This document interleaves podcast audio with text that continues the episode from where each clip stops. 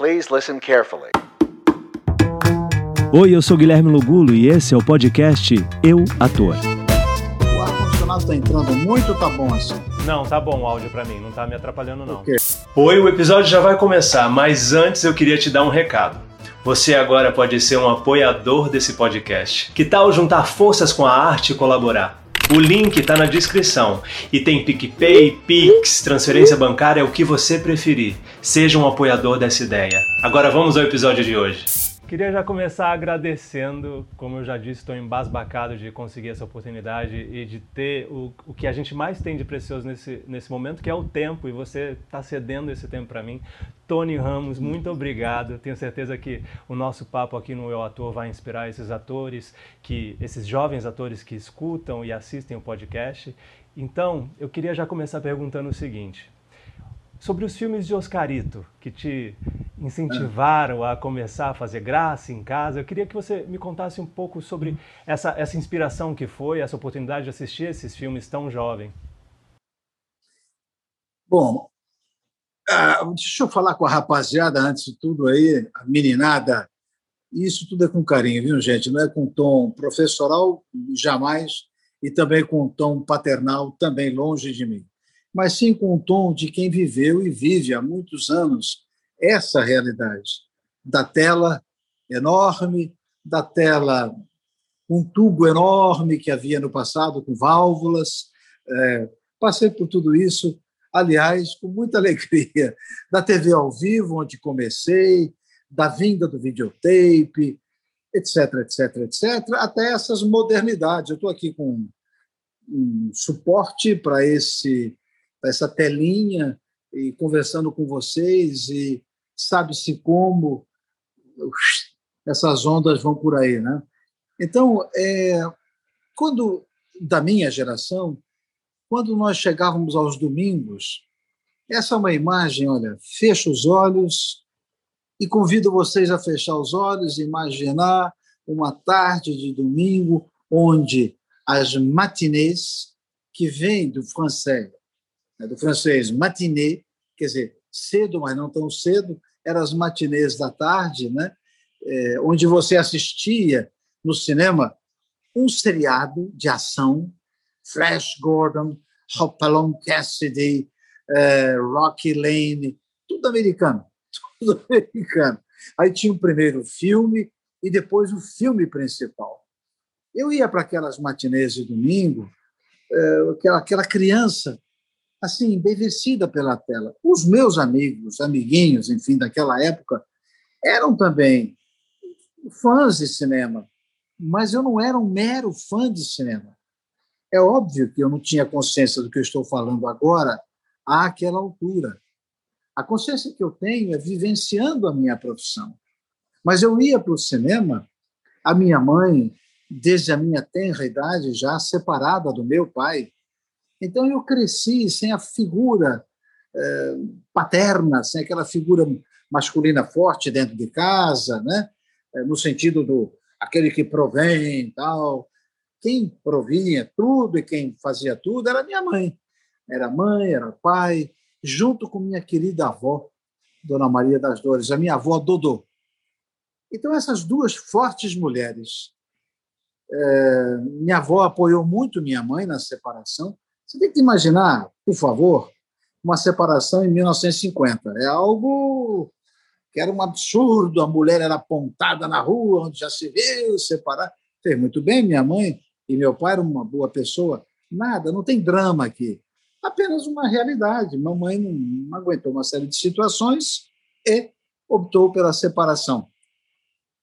Anos mais tarde, ela se casou novamente, ele também, e foram tocar suas vidas. Eu estou contando essa coisa toda para quem nos assiste, não achar que, de repente, o Tony Ramos, que eles vêm aí, de repente, numa uma live como essa, num ao vivo como esse, né? Nossa língua é tão bonita, estamos aqui ao vivo conversando.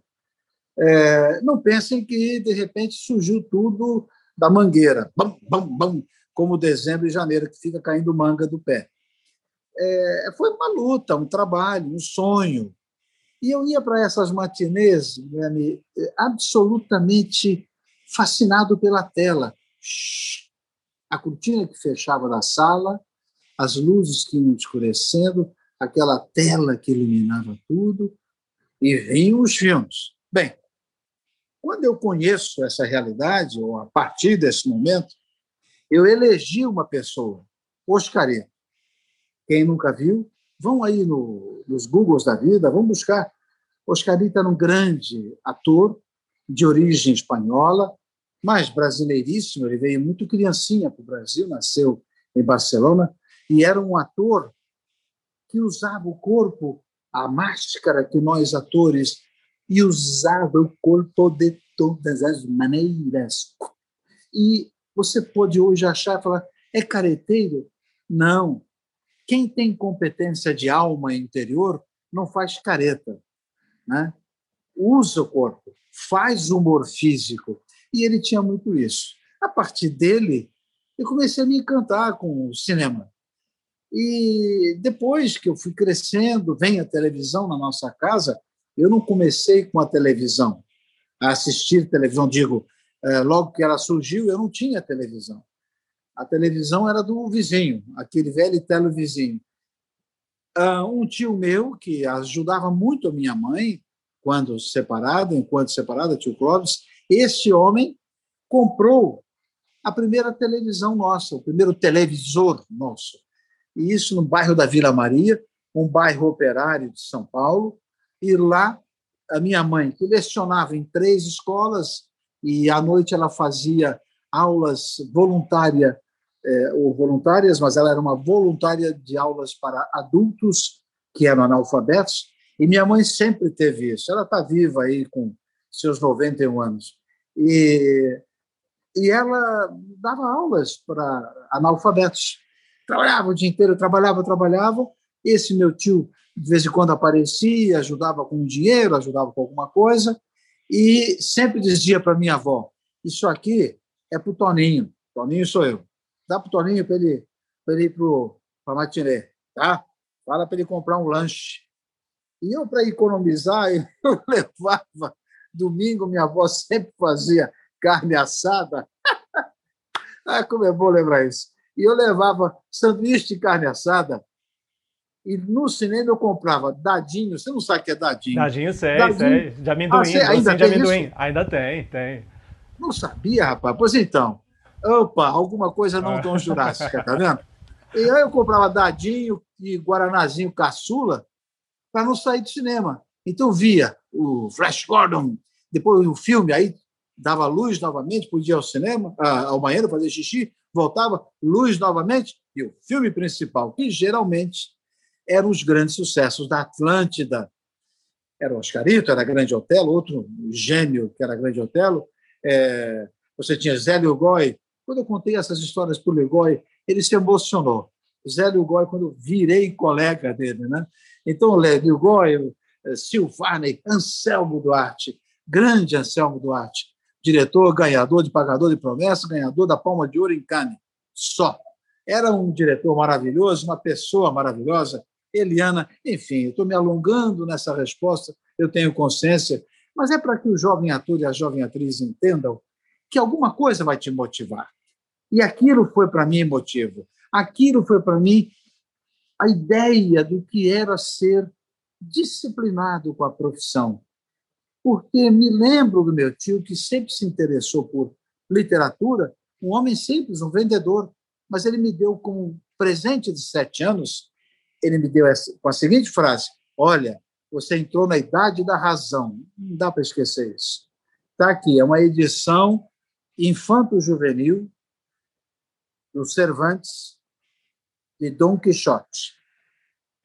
Então, ela vinha, é você abrir a página do lado direito, no nanquim tinha ilustrações do texto. Claro que um texto, uma capa dura marrom, aquele, aquele texto era traduzido, à afeição e aos ouvidos, e à leitura e à captação de um menino e de um, de um adolescente.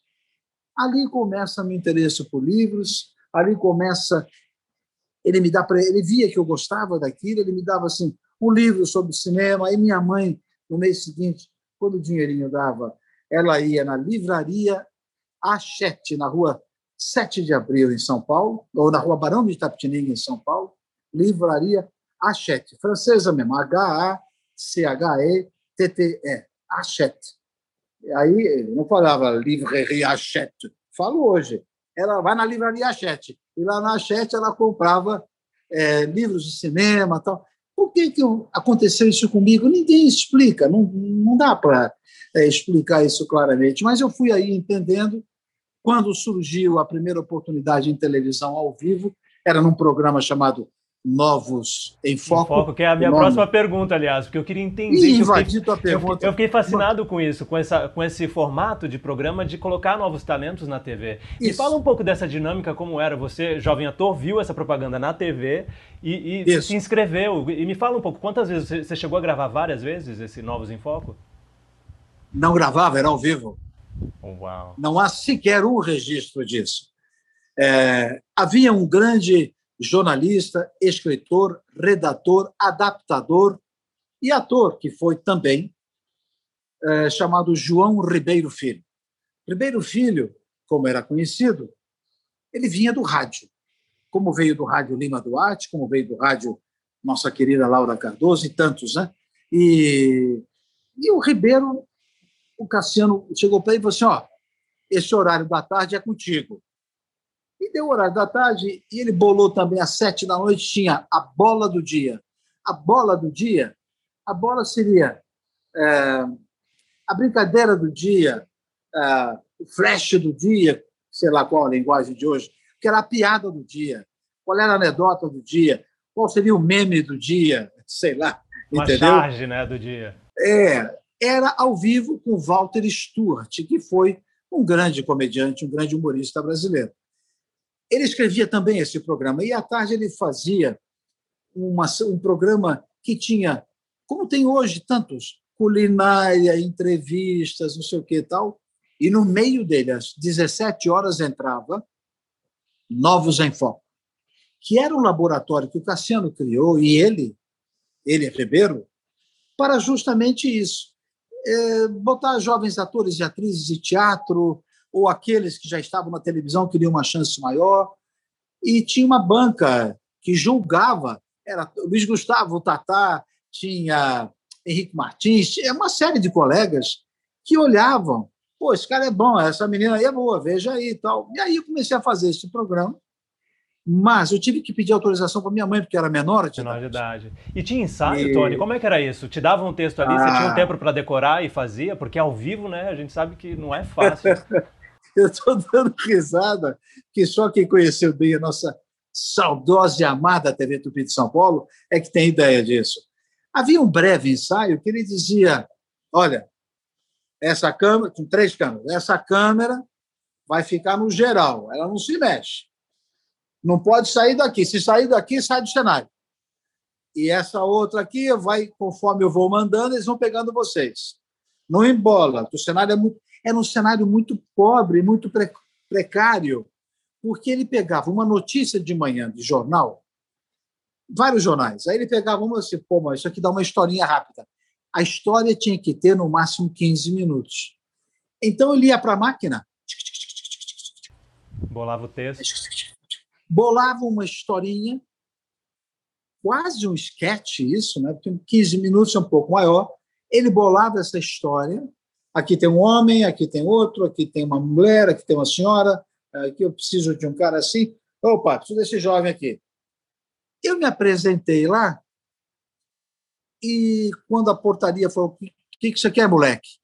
Essas coisas você não esquece, Guilherme. Eu falei: Não, eu vim para falar com o seu Ribeiro. Ué, mas você marcou? Não. Ele falou que é a inscrição é aqui. Ah, não. Só que você não precisa subir, não. Vai naquela sala ali. Aí eu fui para outra sala. Tinha lá uma moça com uma máquina. E ele desceu. Ué, mas você é muito menino, rapaz. Você é menor, não dá para ser, não. Eu falei, ué, mas eu vejo que tem criança, tem menino, tem mais velho, assim. Não, dramaturgia é isso, tem de todas as idades. Faz o seguinte, sua mãe tem que dar autorização. Se tiver autorização, você me traz quarta-feira. E quarta-feira, tá vendo aqui, ó? Eu tenho esse personagem aqui que tem 14 anos. Que Vai legal. bem para você, que era a minha idade. Aí eu peguei aquilo e falei, rapaz, é hoje ou nunca. peguei autorização com a minha mãe, que ficou apavorada. Você não pode parar de estudar. Mas nunca ela falou, Agina, artista, não, jamais. Apenas ela ficou preocupada com a escola. Eu falei, é de tarde, mãe. Eu estudava de manhã. Ela falou, mas olha, não se ilude com isso, não, hein? Eu falei, não, quero só fazer para ver como é que dá isso. Levei o texto decorado. Na quarta, eu estava lá. Ele fez uma passagem rápida, aqui a um, aqui a três, aqui a dois, a dois vai ficar aqui no meio, não sai daqui. Viu, menino? Você entendeu bem? Sabe o texto? Vamos só passar o texto aí. Fala aí o primeiro. Tinha dois atores de teatro, um já com seus quarenta e tantos anos, tinha uma moça, tinha uma outra. Eu era o único menor de idade daquela turma, e era uma história de um pai, mãe, o filho, que iam prestar queixa numa delegacia, tal, era isso. E era uma notícia que ele tinha lido de manhã e transformado numa historinha. Quando ele falou assim, ah, aquele moço ali vai dar o um sinal. Quer dizer, eu não comecei a falar, quem começava era o mais velho, era o cara da delegacia. Quando ele fez sinal que eu ia entrar com o pai e com a mãe, as minhas pernas elas tremeram, a boca seca, né? Mas eu não errei um texto. Isso que é louco. Eu queria, claro que eu poderia ter tropeçado, gaguejar, nada. Fiz, ele mandou voltar na sexta-feira que ele ia achar uma história para a minha idade. E sabe o que esse senhor me disse? Depois a esposa dele e as filhas dele foram ver peças minhas em São Paulo. Ele faleceu precocemente de um ataque cardíaco e deixou duas filhas e a esposa. E aí eles foram, elas foram um dia assistir e falaram assim, sabe que João, João era o seu Ribeiro, né? João sempre disse que assim que ele viu aquele menino, achava que ele tinha faísca. E eu sei lá o que era faísca. Para ele, claro que nós que trabalhamos com isso sabemos o que ele queria dizer tinha essa coisa de, de ter uma presença na tela e dizer o texto, não apenas decorado o texto, que é fundamental para o ator, para a atriz, quem nos assiste. Não é só decorar, é ter a alma da personagem, por mais breve que seja a sua participação numa história, é, é a alma dessa personagem clara, clara, clara, clara, né? Mente, coração, corpo, é, tem que ter isso claro em você. Aí eu voltei na sexta-feira, ganhei esse outro personagem. O Guilherme, a vida é muito. Eu não gosto de coisas milagrosas, eu prefiro as coisas que vêm por permissão. A vida te dá certas permissões que você não consegue descrever. Três semanas depois, o Cassiano, o Ribeiro falou: vai lá com o seu Cassiano que ele quer falar contigo. Você sabe de quem eu estou falando, de Cassiano Gagos Mendes, Sim. o grande escritor, o primeiro diretor-geral de televisão do país. Ele era um jovenzinho quando a televisão foi inaugurada e já deram a ele, o Chateaubriand falou, você vai ser meu diretor-geral. Ele era o Boni da época. E aí fui lá, era uma sala no miolo do, do, do corredor, ele falou, ó, está tendo um teste aí para escolher o filho do Juca de Oliveira e da Vida Alves, para a novela Outra. E eu vi você aí no Novos. Acho que vai dar jogo. Vai lá. Eu fui. Tinha vários uh, jovens fazendo. Tinha até jovem de 18 anos, 19, 17. E eu e mais um tinha 17. Eles abriam a câmera, aí veio o diretor, que era o Geraldo Vietri, grande, e muito subestimado como diretor, como autor, um dos mais importantes diretores e escritores da dramaturgia televisiva. Eu não tenho a menor dúvida disso. Mas ele estava lá, ele era muito serião, meio, meio mal-humorado demais, mas eu estou na minha. Né? E aí está rolando, está rolando, está rolando, o candidato esse, aquele. Você tinha que falar, eu acho que oito falas do texto do primeiro capítulo do tal personagem Vevé, que era o filho do Juca e da, da Vida Alves. Aí fez um, fez aquele, fez até o filho da Cacilda Becker, querido, hoje é um grande juiz de direito. Eu nem sei se ele já aposentou, ele veio falar comigo isso depois. tal. E tinha vários, vários. Eh, tinha ator de teatro e tal. Ô, rapaz, aí vai para o julgamento lá deles, falou com o João, esse menino está aí quando? Vai, ele está aqui há menos de um mês. Queremos ele. E aí não parou aí mais, né, Tony? Aí o seu João falou comigo, o Ribeiro Filho falou comigo, eu fui na sala do Cassiano e falou assim: Ó, oh, é você mesmo, viu, menino? Agora não se deslumbra com, a, com licença da boa palavra, se deslumbra com essa merda, não, hein? Isso aqui é trabalho, trabalho, trabalho, e daqui a cinco anos continua trabalho, trabalho, trabalho, e boa sorte. Que maravilha. E eu, é, essas coisas você não esquece, não tem como. E aí o seu Ribeiro continuou a falar muito comigo e disse: Você vai em frente, menino, deixa que você vai em frente. E já na outra semana aconteceu TV de vanguarda, que era um teatro sério, sabe? Era teatro como o teatro, era uma peça por semana. Aí veio o Grande Teatro Tupi, aí eu começo a novela junto de Lima Duarte, de, de, de Valmor Chagas, era meu tio, eu eh, só estou te falando alguns assim, né? É, e aí começa, começa, começa a história. E, Débora Duarte fazia é, a minha prima na, na novela. Enfim, um elenco. A Débora ainda menorzinha de idade. Aí o elenco eh, te abraça, o elenco, vamos lá, vamos lá. E era praticamente ao vivo, por quê? Era o início do videotape e você não podia errar. Se você errasse, não tinha o que nós chamamos de kill, o, o kill, a emenda eletrônica. Então, se Ave Maria, eu, os mais velhos olhavam para você e diziam: Não vai errar, não. se errar, improvisa. Puta merda, não vamos voltar, não, hein? não, sim, senhor. Eu ficava apavorado. O né? jovem ali, ator. E eles também erravam, pô, eles erravam, só que eles improvisavam lindamente. Epa, olhava do lado e continuava. E eu apresentei, aprendi também a como olhar do lado e continuar. E fazer, né? Vamos lá, é comigo, a bola está comigo.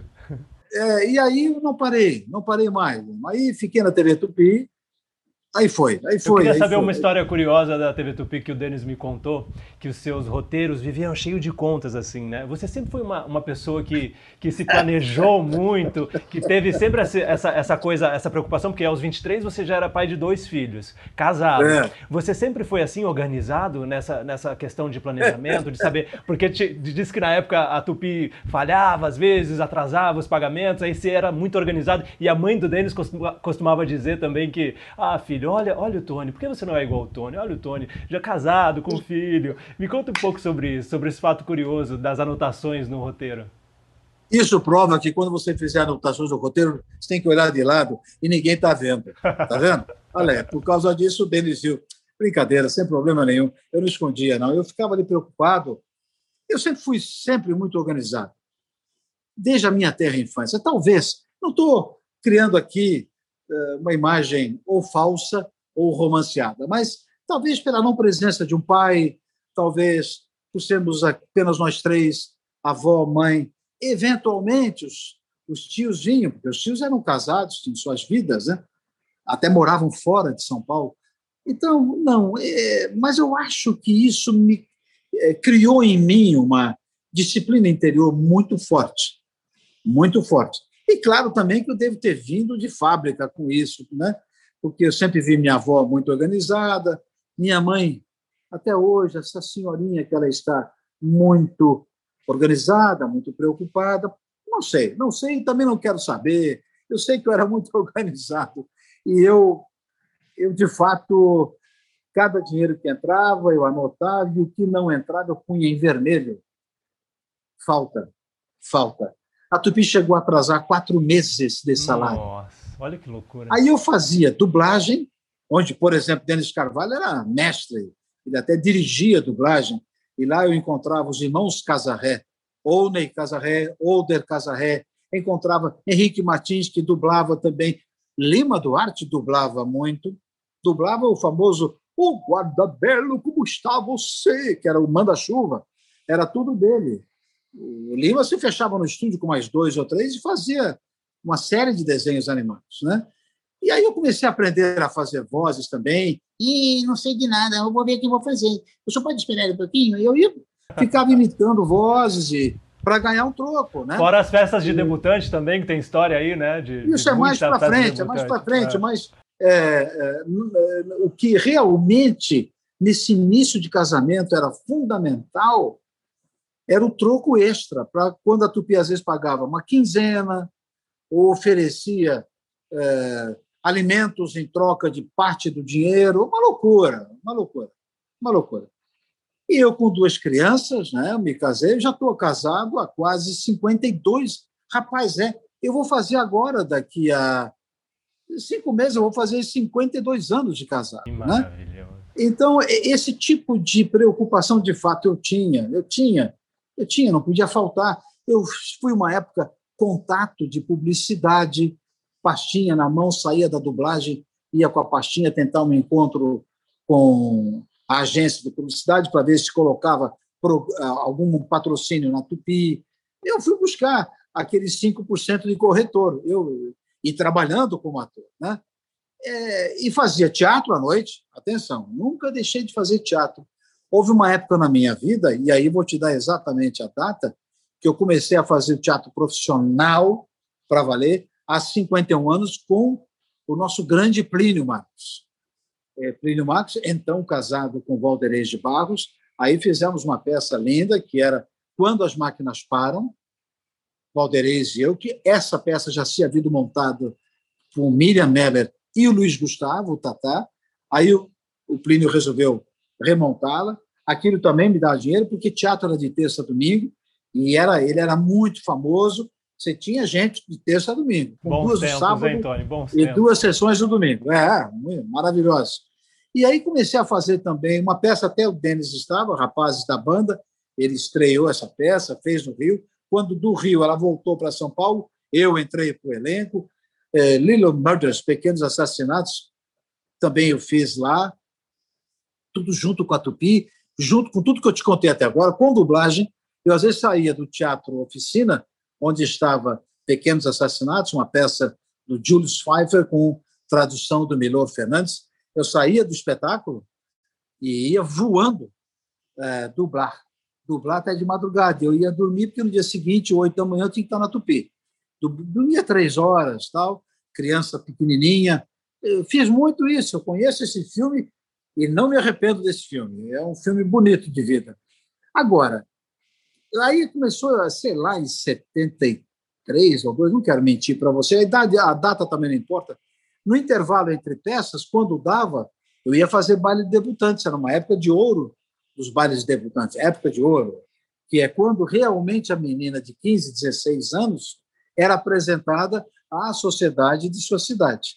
Claro que os hábitos são outros, é evidente. Ninguém precisa agora, em silêncio aí nas redes, falar assim: o cara é mesmo, o cara é amigo do mamute, pô, vai ser Jurássico lá longe. Eu sei que tudo mudou. Mas, para você ter uma ideia, uh, existe o Grand Baile Blanc, o grande baile branco na França até hoje que as debutantes se apresentam, tá? tem na Áustria.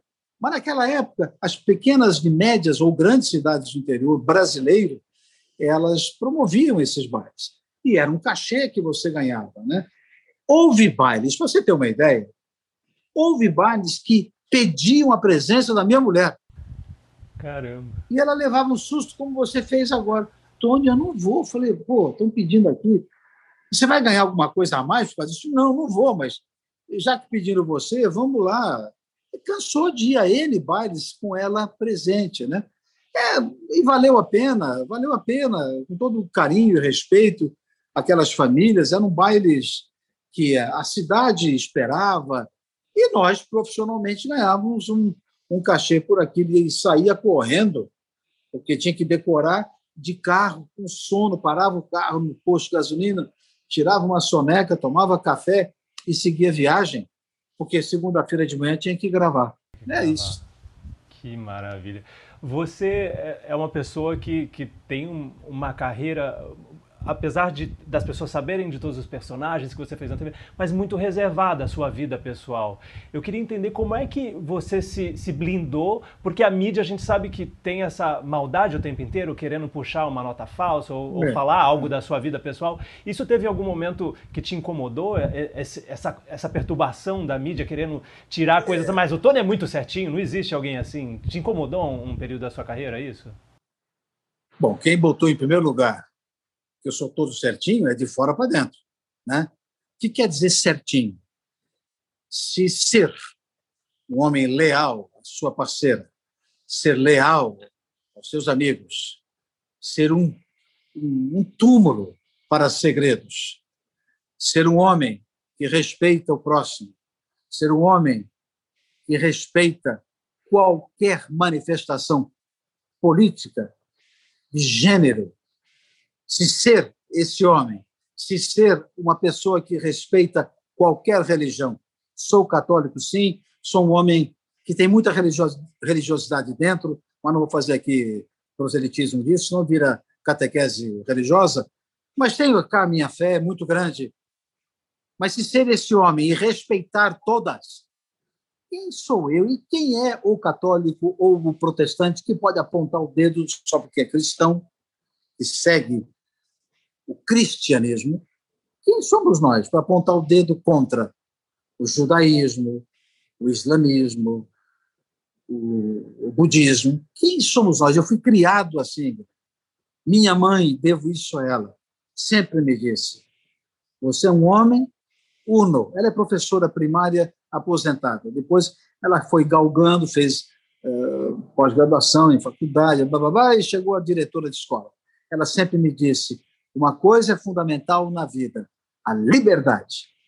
Eu cresci com isso. Agora, seja você. Você não precisa ser diferente de ninguém, ser apenas você, e nem igual a ninguém. Crie você a sua autoidentidade. Quando você fizer isso para as pessoas, seja você. Se ser essa pessoa clara é considerado bonzinho, é muito micha a definição, é muito pobre, é muito ignorante. E ignorante não é palavrão, ou palavrão feio, ou palavrão ruim. Ignorante vem de ignorare, vem do latim não saber, ignorare. Então, o ignaro é aquele que não conhece tudo e, consequentemente, ele julga tudo a partir de uma moral própria e daquelas inabaláveis, pontuais. É insuportável essa soberba no ser humano. Como eu odeio a soberba e não tenho ela dentro de mim, talvez por isso fiquem me taxando de bonzinho. Eu tive que lutar, às vezes, com isso, porque se o cara é bem resolvido com sua mulher, como é meu caso, com seu casamento, como é meu caso, é, se esse cara. Então, ai, que me incomoda esse cara. Ai, cara chato. Ai, que saco. Eu imagino que seja isso. Por isso que eu, como eu nunca tive rede social, você sabe disso, nunca tive, não tenho. Então, questões de perfil, eu não tenho perfil para isso.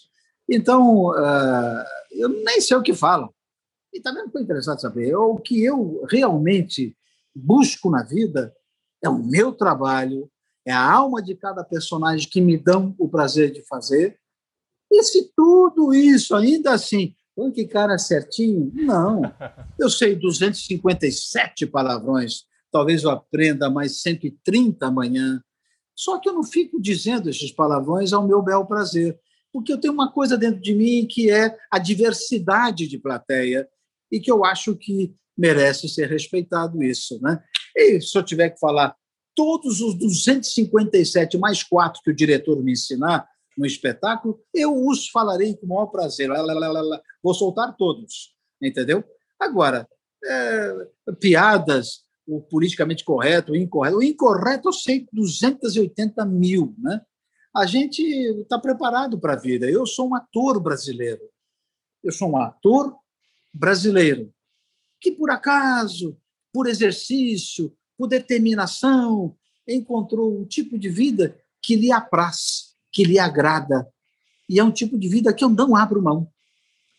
Puro e simples, né? É inspirador, Tony, é inspirador. Você, como ator e ser humano, é inspirador, porque a gente vê que é isso. Você tira toda essa coisa do glamour do ator, que as pessoas acham Pô, que louco. tem. E isso é lindo demais. Falando em personagem, você já teve algum momento que te foi oferecido um personagem e você fez, não, pera, mas esse personagem eu acho que eu não vou dar conta. Já teve esse momento? Riobaldo, por exemplo, quando te foi oferecido, você o primeiro momento foi, eu acho que não, não tem nada a ver comigo. Como é que é isso para você? Não, é, você está pegando o contexto de uma história mais ou menos assim. Sim.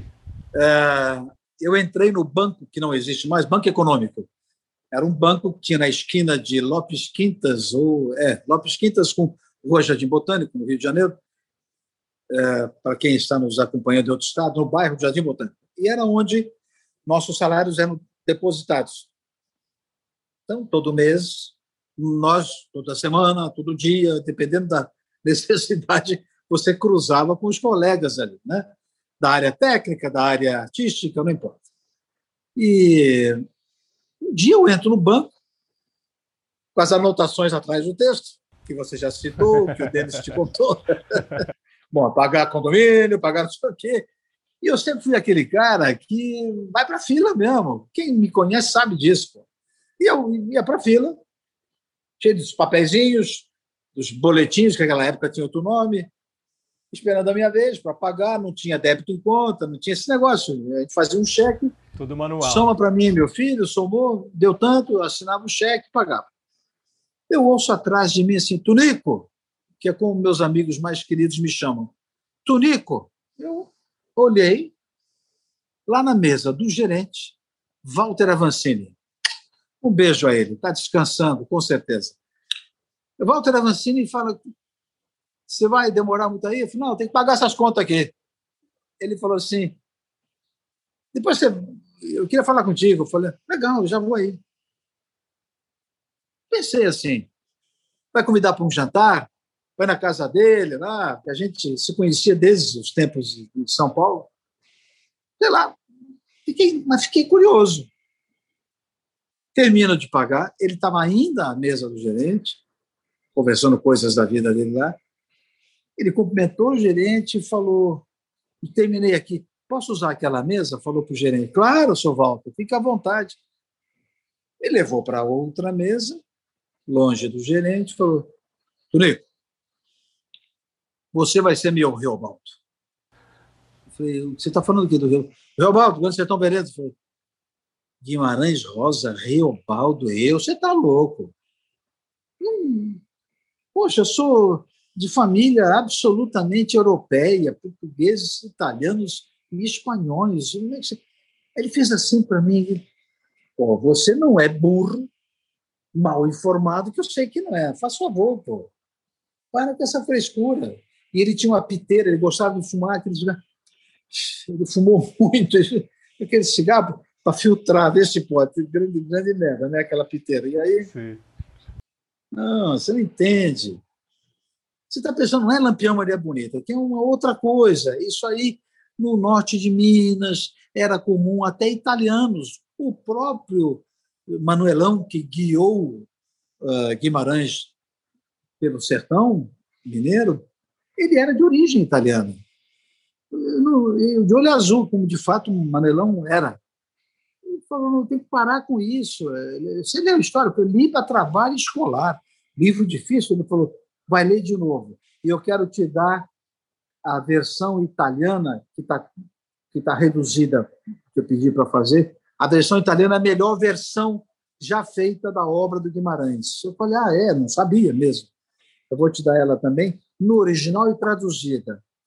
Você tem o livro? Eu tenho em casa. Não, mas já leva esse.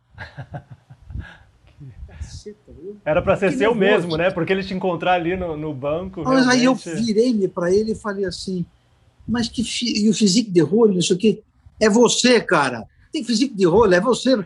Fica, não inventa moda, nós não temos tempo para isso. Vamos lá, eu quero começar o ensaio segunda-feira.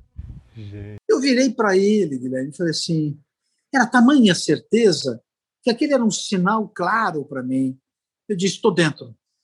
Ele falou, claro, tem Tarcisão, tem Bruna num papel desafiador para Bruna, não sei o que e tal. Eu falei, estou dentro. E na outra segunda, sete da manhã, eu comecei treinamento militar, porque eu tinha que carregar quase oito quilos nas costas de armamento, equipamento, andar a cavalo bem e atirar sobre cavalo. Obviamente, você tem que ter uma técnica, porque o cavalo se assusta. Bem, o cavalo. Né? Vai aqui um bom relincho aqui. E o cavalo se assusta. E aí eu tive que treinar tudo isso. No terceiro dia, quando voltei para casa, e eu, ao mesmo tempo, perdão, gravava, estava terminando uma novela chamada Livre para Voar, que foi um enorme sucesso às seis da tarde, uma novela com Carla Camurati, é, direção, direção de Jesus. Tinha, Wolf Maia meio que no começo dele. É, Ai, Jesus. Novela do Walter Negrão. E eu tinha que terminar essa novela para imediatamente ir embora para o sertão. Então, eu ensaiava essas, esses ensaios militares de sete até dez da manhã, saía dali de Campo Grande, lá do, do quartel, ia direto para a gravação no Jardim Botânico ainda, né? da novela. Quando eu terminei de gravar a novela, foi o tempo de dar um beijo em filho, combinar com a minha mulher quando que ela iria me visitar no sertão, a coisa que ela acabou fazendo, e fui embora. E eram é, de avião até Belo Horizonte, depois até Montes Claros, outro voo, depois a gente pegava um ônibus que a Globo fretou e andava cinco horas por estrada de terra até o início do Rio São Francisco, onde começamos a gravar, e em lugares onde o homem ainda não tinha entrado. E aí começou a minha história, uma história que eu tenho como marco divisório na minha própria carreira. Né?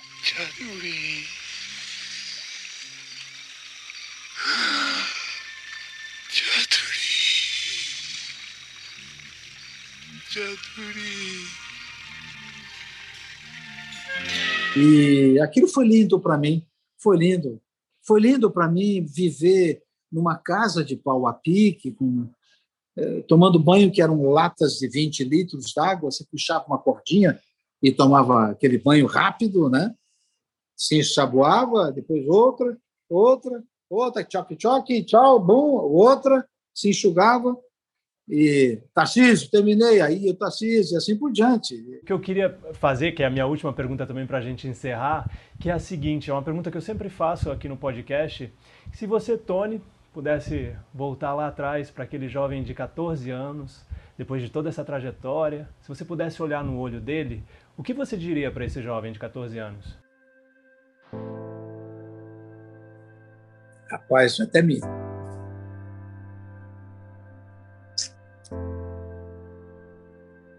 Eu sou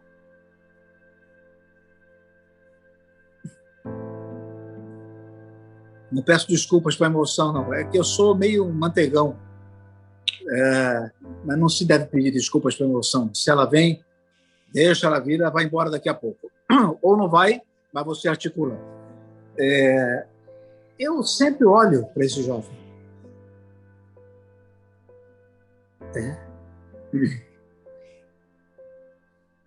A cada instante eu estou olhando para esse jovem. Né? Eu, eu, vejo o filme passar, eu vejo o que eu fiz e literalmente não me arrependo de nada. Eu só diria para esse jovem, se essa máquina do tempo existisse, eu falava, e aí, cara, tudo bom? Ele não ia saber o que é aí, cara, cara, porque nós não usávamos isso. Eu iria dizer, e aí, amigão, tudo bem? Tudo. É difícil, viu? Mas vale a pena lutar.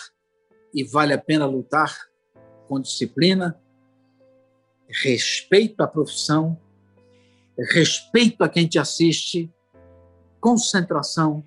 Esqueça a palavra glamour que a americana inventou para ganhar o mundo. O glamour não está no seu rosto. O glamour está na alma de cada personagem. Boa sorte, garotão. Valeu. Tô eu aqui, tá vendo? Valeu. Mas você que está aí, toca teu barco, porque esse aqui sou eu, que foi você. Muito obrigado. Oh, uau, Tony, muito obrigado. Estou aqui emocionado, arrepiado, porque realmente é como se você olhasse nos olhos de, dos jovens que estão nessa carreira, escolheram essa carreira, e com certeza tocou ali num, num íntimo desses jovens que com certeza vão se inspirar com, com esse nosso papo e com essa sua carreira que é realmente um presente para a gente, né? Então eu só tenho a agradecer pela oportunidade, obrigado por ter cedido o seu tempo, que é algo tão valioso que a gente tem nesse momento de, de quarentena, né? Essa quarentena eterna que é, não acaba nunca. É. Então obrigado e todo o sucesso do mundo e que a gente em breve possa se encontrar para dar um abraço pessoalmente, viu? Nós teremos tudo isso e você me permita mais 40 segundos, já perdi cinco. É, na verdade, eu quero dizer a esses jovens que, se realmente gostam da profissão, não se iludam com o Instagram, não se iludam com quantas lives vão fazer, não se iludam com quantos like, então estou com like, estou cheio de like, não se iludam com quantos mil, centenas, dezenas, milhões de seguidores. Isto é apenas uma face da profissão. O ator realmente, a atriz realmente, eles se manifestam pelo seu respeito contigo mesmo, com o texto que tu vais dizer, com aquele que vai te assistir. E vale a pena. Lembre-se, os cinco primeiros anos da profissão são os mais difíceis. Você tem que se impor, colocar seu nome em algum lugar. Depois de cinco anos, fica um horror. É mais difícil ainda. Mas não desistam. Um beijo e muito obrigado. Bravo, Tony. muito obrigado. Estou aqui emocionado de verdade. Mas você me tocou também, rapaz. Você mandou me olhar aqui lá atrás